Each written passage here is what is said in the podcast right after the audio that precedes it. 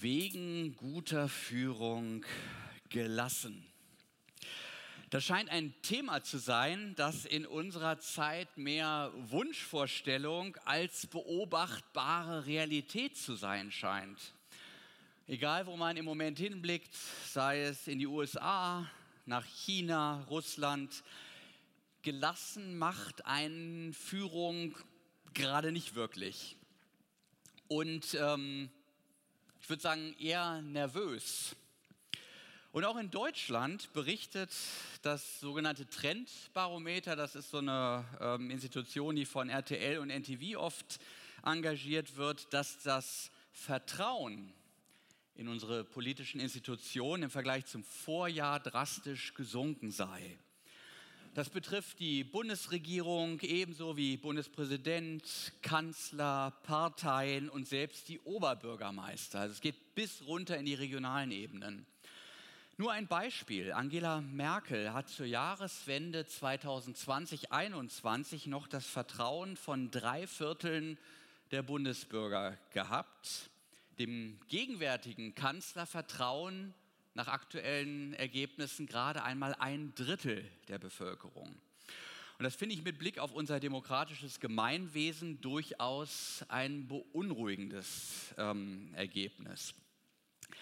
Ein Führungsmodell, das man schon in der Antike per se als Ausweis für Leitungsexpertise gesehen hat, das wird durch den Hirten repräsentiert. Wir haben ihn eben schon besungen und schon viel früher, bei Homer beispielsweise, kann man sehen, wie er den Hirten als den wunderbaren äh, ähm, Leitstern unter den Führern preist.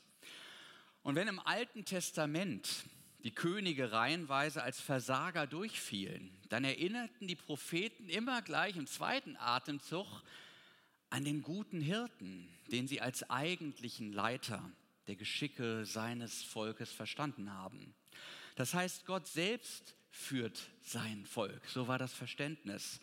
Und im Laufe der Geschichte fügte sich aus prophetischen Ansagen das Bild zusammen, dass einst ein neuer David, ein kluger und weiser Hirte erscheinen werde, der das geteilte und zerstrittene Volk einen und in eine ja saftige Zukunft führen würde. Ja, was hat's mit diesem Hirten auf sich? Was können wir von ihm für uns heute lernen? Wir, die wir gar nicht mehr so hirtenmäßig unterwegs sind. Einiges haben wir eben schon in der Buchvorstellung mitbekommen. Was unterscheidet ihn denn eigentlich jetzt von anderen, die auch Einfluss auf das Wohl und Wehe der Herde, also der Menschengemeinschaft nehmen? Jesus hat sich selbst zu diesem Thema ja maßgeblich geäußert. Der Evangelist Johannes hat das im Neuen Testament für uns festgehalten. Ich lese uns das mal vor.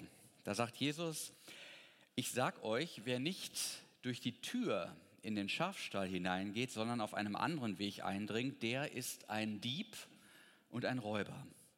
Der Hirte geht durch die Tür zu den Schafen, ihm macht der Wächter auf und auf seine Stimme hören die Schafe.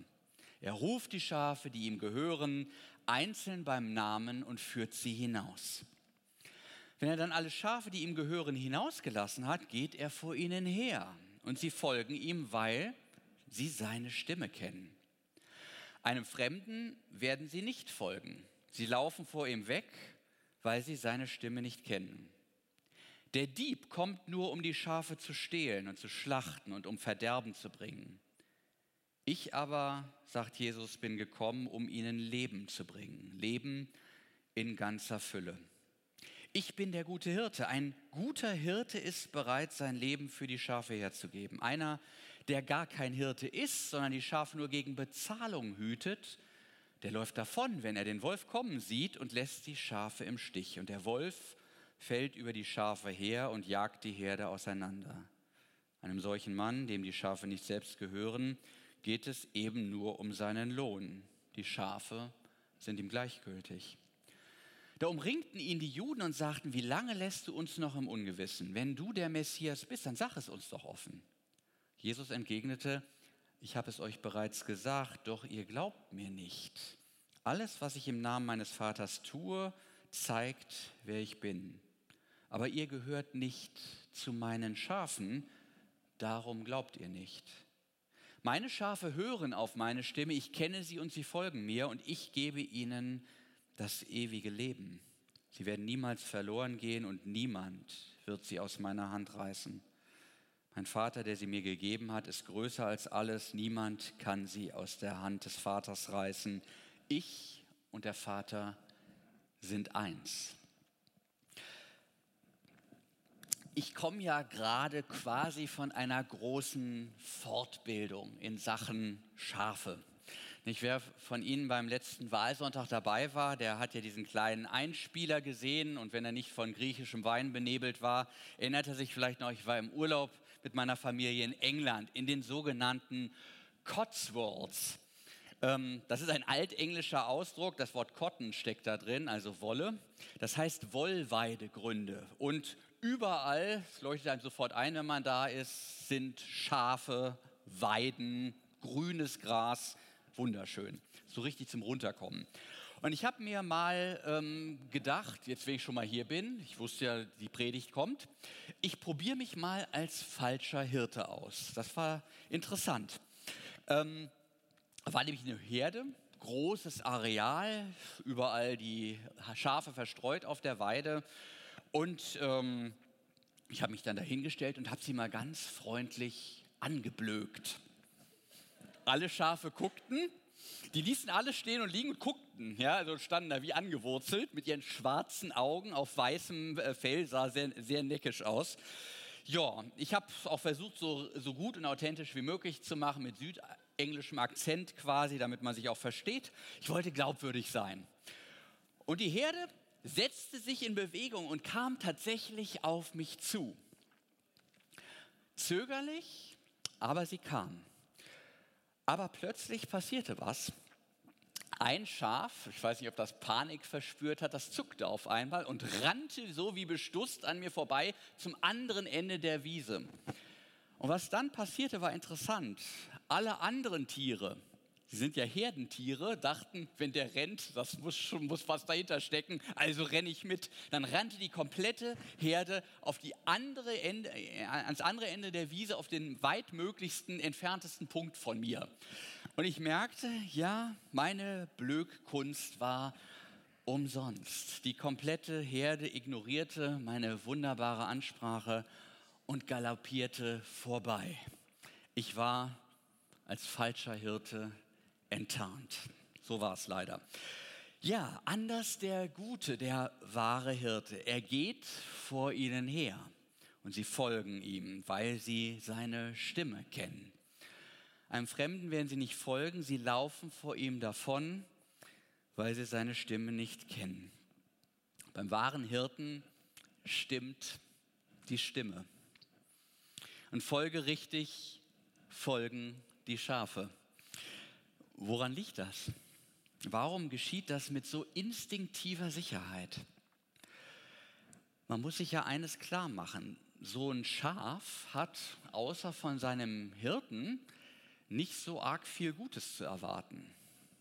Schafe sind nicht sonderlich schlau, sie sind wenig wehrhaft und damit darauf angewiesen, dass man es gut mit ihnen meint. Die Welt hat aber im Gegenteil dazu manches bereitgehalten, was das Schaf gefährdet.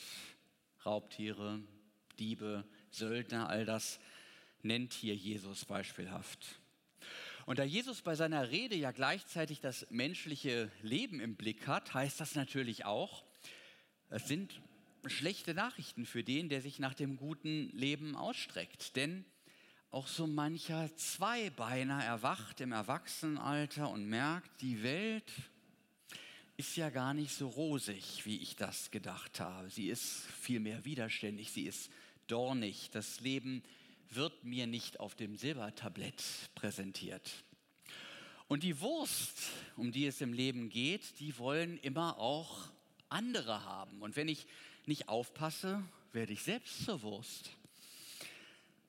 Wohl dem, der einen guten Hirten hat, einen, der gut führt, der dafür sorgt, dass es mir gut geht, dass ich die Sicherheit und das bekomme, was es zum Leben braucht, wofür ich aber eben nicht selber sorgen kann, weil es nicht in meiner Macht steht. Denn viele erzählen uns zwar, was sie alles für uns tun möchten und dass sie natürlich nur unser Bestes willen, äh, wollen. Damit meinen sie aber dann leider oft unser Geld, weil sie uns nämlich etwas verkaufen wollen. Der Söldner, das ist so einer. Er verkauft seine Arbeitskraft gegen Geld. Er hat kein persönliches Verhältnis zu seinen Schafen, weil es nämlich nicht seine Schafe sind. Er macht lediglich einen Job. Und wenn es gut läuft, kommt keiner zu Schaden. Heute hütet er Schafe, morgen vielleicht Ziegen und übermorgen weiß der Henker was. Alle diese Jobs sind Mittel zum Zweck und die handelnden Personen letztlich egal. Gute Führung geht anders. Wir Menschen haben da durchaus mehr mit Schafen gemeinsam, als wir vielleicht auf den ersten Blick denken. Wir merken, mit welcher Stimme jemand spricht, wie er uns anspricht. Und wir, wir registrieren das, wenn sich jemand unseren Namen merkt. Das berührt uns. Daran erinnert man sich manchmal noch nach Jahren. Ich erinnere mich noch, ich war junger Pfarrer habe mal so einen Vortragsabend äh, veranstaltet und habe es geschafft, den damaligen EKD-Ratsvorsitzenden Wolfgang Huber zum Interview zu bekommen. Nee, zu einem Vortrag war es, genau. Der war damals Theologieprofessor, war ein brillanter Redner, ein ähm, profilierter, Talkshow-fähiger, prominenter, ständig im Fernsehen. Und ich nahm ihm so ein bisschen eingeschüchtert in Empfang, dachte, wie wird das wohl heute werden? Und er sagte, Sie sind doch der Herr Kirschner, ich kenne Sie, Sie haben doch vorher das und das gemacht. Dann kamen noch ein paar warme Worte hinterher und ich entspannte mich so langsam und wusste, ja, heute wirst du wenigstens nicht gefressen. Und ähm, ja, der Name, der ist mir, dass er den wusste, das ist mir in, in, in Erinnerung geblieben. Wenn jemand meinen Namen kennt, dann wird es persönlich, dann dringt etwas hindurch zu meinem Innersten.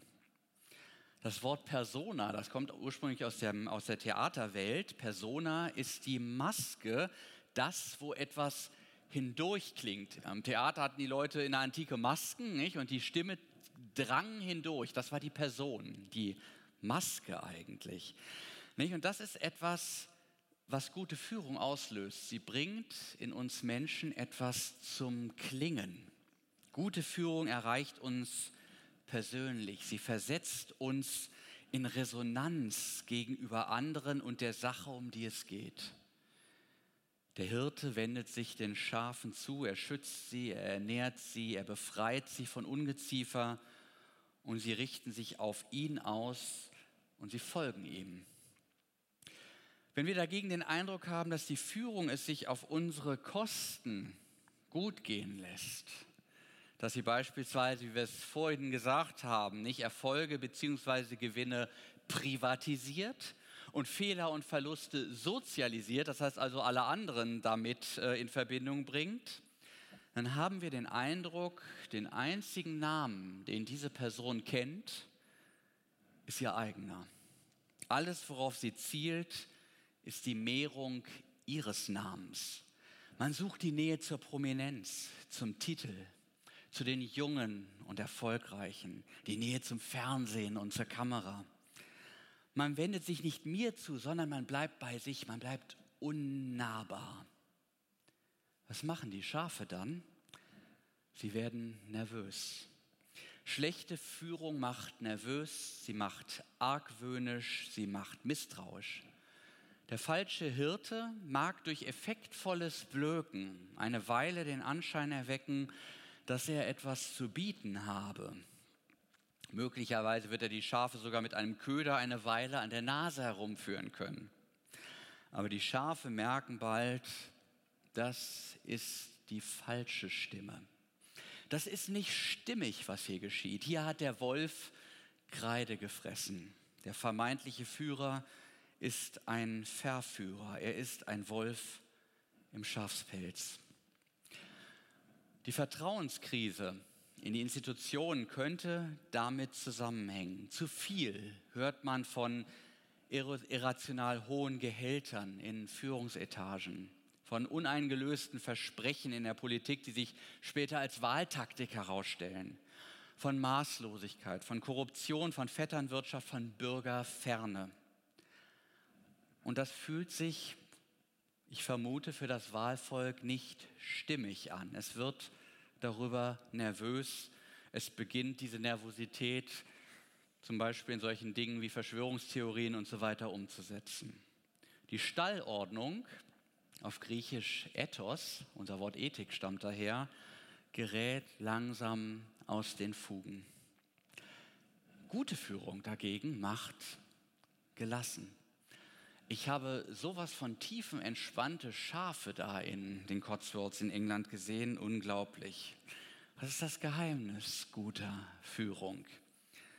Es ist die Kenntnis des Namens, biblisch stets verstanden als Zugang zum Personengeheimnis eines anderen. Also der Wille eigentlich, wir würden neudeutsch sagen, Wille zur Beziehung.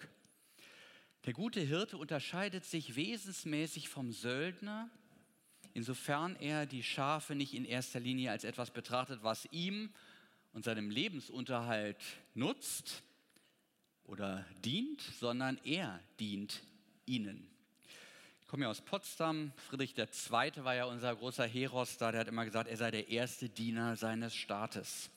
Oder John F. Kennedy, der diesen Slogan äh, prägte, nicht Don't ask what your country can do for you, but ask what you can do for your country.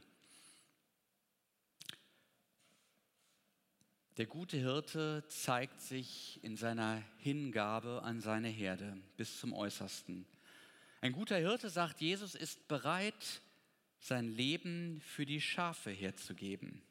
Denn das ist ja sein Ziel. Er will eine lebendige, er will eine gesunde Herde haben. Dafür investiert er sich.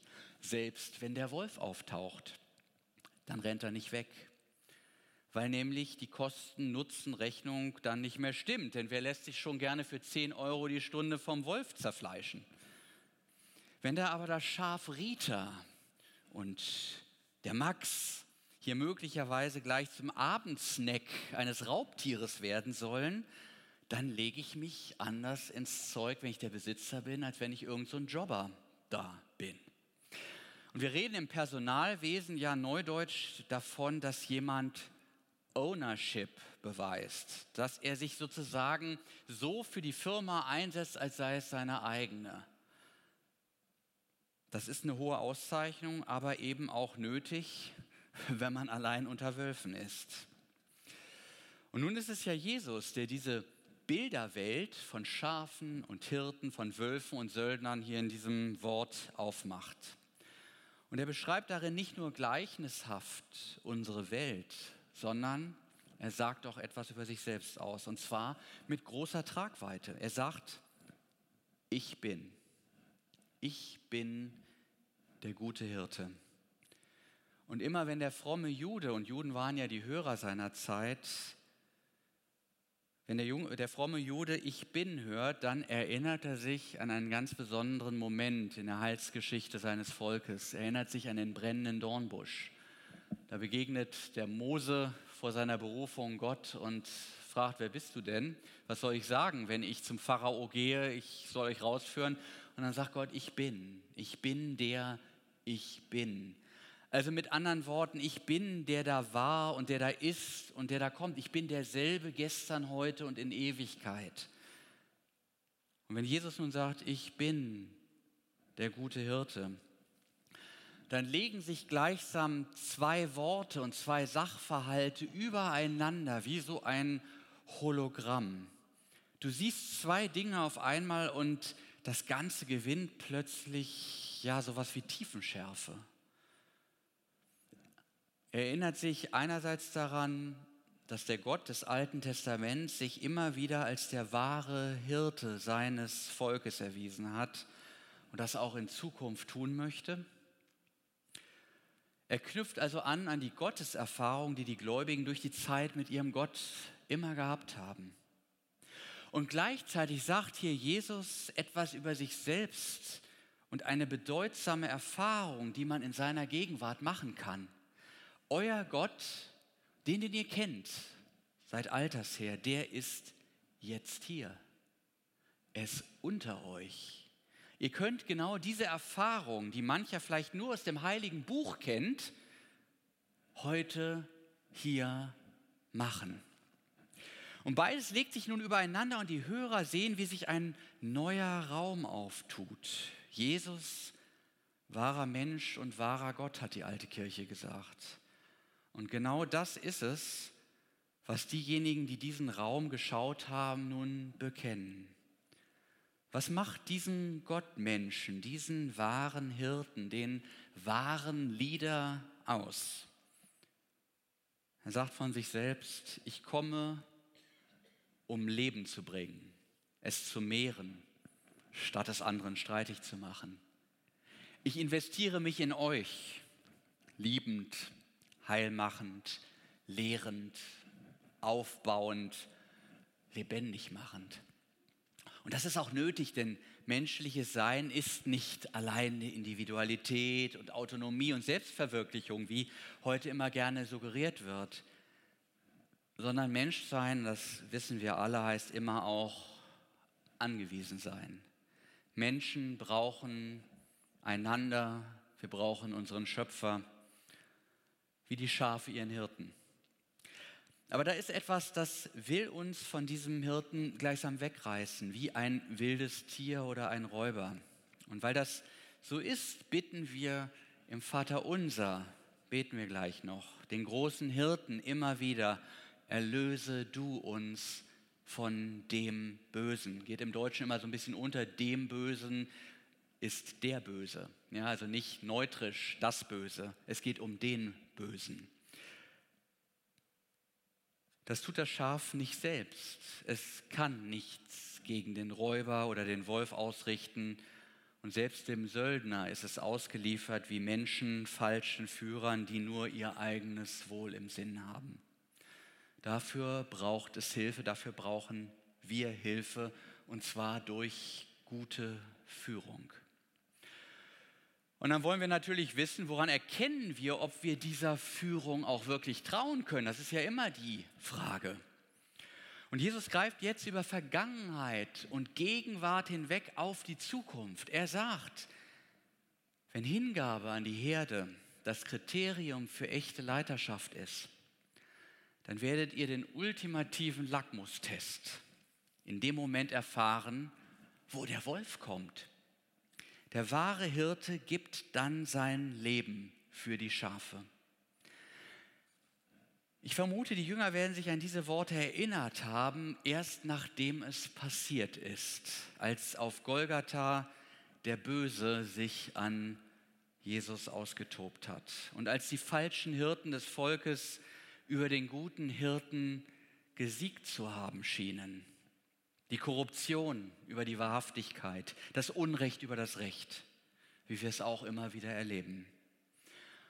Und es ist das Licht von Ostern, was wir erst letzte Woche gefeiert haben, was diesen Raum der Wahrhaftigkeit auftut, indem wir vom Kreuz her den Mann aus Nazareth vor seinen Jüngern hergehen sehen, heilend, zurechtbringend, lebenspendend, Schuld beiseite räumend und dahinter den guten Hirten des Alten Testaments, der des Nachts in einer Feuersäule vor seinem Volk hergeht und tagsüber in dieser Wolke. Und im Licht der Auferstehung verdichtet sich das alles zum Angesicht Jesu Christi, dem guten Hirten, dem, der uns zum Leben führt, wenn wir seine Stimme hören und ihm ganz natürlich folgen. Er sagt, fürchte dich nicht, ich habe dich erlöst, ich habe dich bei deinem Namen gerufen, du gehörst mir.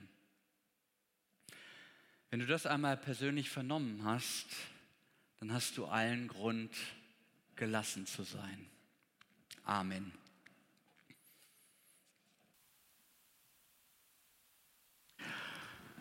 Der wunderbare Hirt ist sozusagen das Idealbild des antiken Führers. Und ich habe uns äh, heute ein charmantes Buch mitgebracht, das wollte ich an dieser Stelle mal vorstellen. Das heißt Das Hirtenprinzip.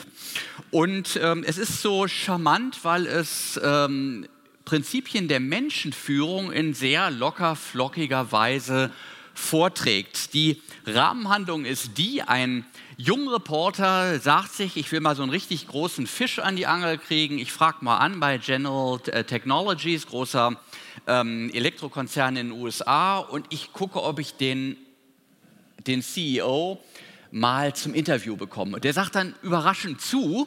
Er ist ein bisschen erschrocken und er unterhält sich mit ihm über das Thema Leitung und Führung. Der ist sozusagen am Ende seiner Karriere, schaut zurück und er will von ihm wissen, was haben Sie an Leitungs-, an Führungsqualifikationen im Laufe Ihres Berufslebens entwickelt, von denen jüngere Menschen lernen könnten. Und ähm, ja, der, ähm, das Interview beginnt dann und ähm, jetzt muss ich mal gerade gucken. Und der äh, Chef schaut sich äh, seinen Interviewpartner an und sagt, es war folgendermaßen, ich studierte in Austin an der Universität äh, von Texas Betriebswirtschaft, stand gerade vor meiner Promotion. In diesem letzten Semester waren wir alle in recht guter Stimmung, denn wir hatten bislang alles gut über die Runden gebracht. Dabei hatten uns unsere Professoren derart schnell mit einer solchen Fülle an Informationen überschüttet, dass wir uns vorkamen, als sollten wir versuchen, von einem voll aufgedrehten Feuerwehrhydranten einige Schlucke Wasser zu trinken. Mit unserer gehobenen Stimmung ging allerdings die Sorge einher, eine Arbeitsstelle zu finden. Darum gaben wir uns alle Mühe, möglichst viele Bewerbungsgespräche zu führen. Schließlich kam der Tag, von dem ich immer geträumt hatte. Ich wurde tatsächlich von General Technologies angestellt. Das faszinierte mich unglaublich, machte mir aber zugleich Angst.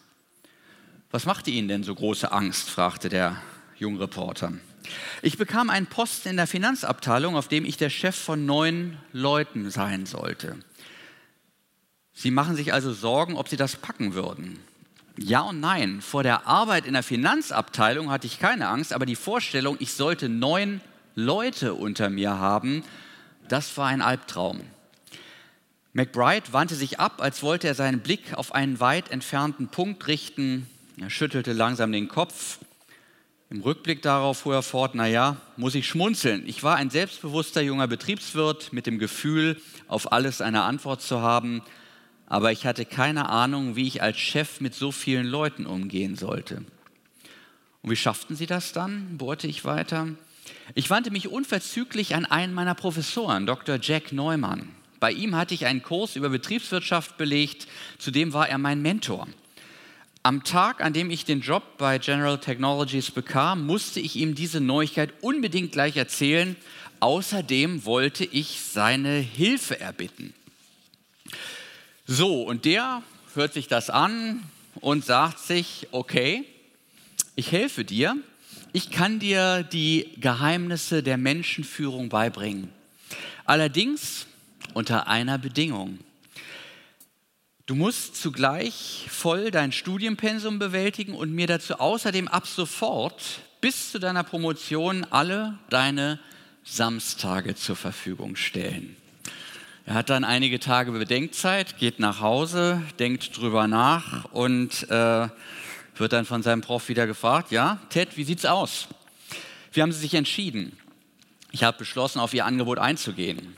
Gut, entgegnete der, kommen Sie morgen Punkt 8 an die Business School an der Ecke vom Speedway und Campus Drive. Ich komme mit dem Auto vorbei und nehme Sie mit. Ja, und ziehen Sie sich Jeans an, die eventuell dreckig werden können. Ich hängte den Hörer auf, in meinem Kopf schwirrten lauter Fragen, in was war ich da hineingeraten? Jeans? Trotz meiner Vorbehalte stand ich am folgenden Morgen um 8 Uhr an der besagten Ecke und dachte mir, vielleicht bist du der dümmste Betriebswirt auf dem ganzen Campus, denn deinen Job hast du doch schließlich schon gekriegt. Einen Augenblick später kurfte ein alter, verbeulter Pickup um die Ecke und hielt direkt vor mir an. Die Beifahrertür flog auf, da saß zu meiner Verwunderung Dr. Neumann im T-Shirt, ausgeblechten Jeans und abgetragenen Cowboystiefeln. Ich hatte ihn noch nie anders als mit Anzug und Krawatte gesehen ehe mir recht bewusst wurde, was mir geschah, fuhren wir quietschend und rumpelnd den Weg zu Neumanns Ranch, draußen im texanischen Hügelland. Es ging über eine kleine Landstraße und dann die lange Anfahrt zu seiner Ranch hinaus. Von weitem sah ich das Anwesen, die Größe und die Schönheit der Ranch verblüfften mich. Mir kam der Gedanke, vielleicht sollte ich auch lieber ins Beratergeschäft gehen. Ein Stück vor der Ranch bog Neumann auf einen Seitenweg ab. Ungefähr eine halbe Meile rechts unten sah ich einen großen malerischen Teich liegen, auf einer Seite eingesäumt von einer Reihe alter Eichen. Ihre riesigen Stämme hoben sich deutlich vom Hintergrund ab und warfen ihre Schatten auf die Wiese dahinter. Im Schatten dieser Bäume lagerte ein, eine kleine Schafherde. Dr. Neumann fuhr mit dem Truck seitlich vom Weg auf den Rasen und stellte den Motor ab. Da sind wir, sagte er und wandte sich mir lächelnd zu. Ich muss nach meinen Schafen sehen. Ich starrte aus dem Fenster tatsächlich.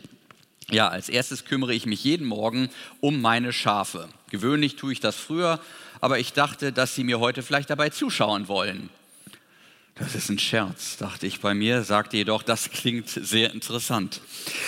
Ich wandte den Kopf ab, damit er nicht sah, wie ich die Augen verdrehte. Hätte ich von diesem kleinen Umweg gewusst, dann hätte ich ihm gern noch etwas länger geschlafen und ihm das Versorgen seiner Schafe allein überlassen. Aber ich dachte mir immer noch, das werde ja wohl nicht lange dauern. Wir würden sicher bald zur Managementunterweisung kommen. Ja, es kommt dann anders. Ähm, es, das Spielchen wiederholt sich jede Woche. Er wird immer abgeholt, er wird wieder zu den Schafen gebracht.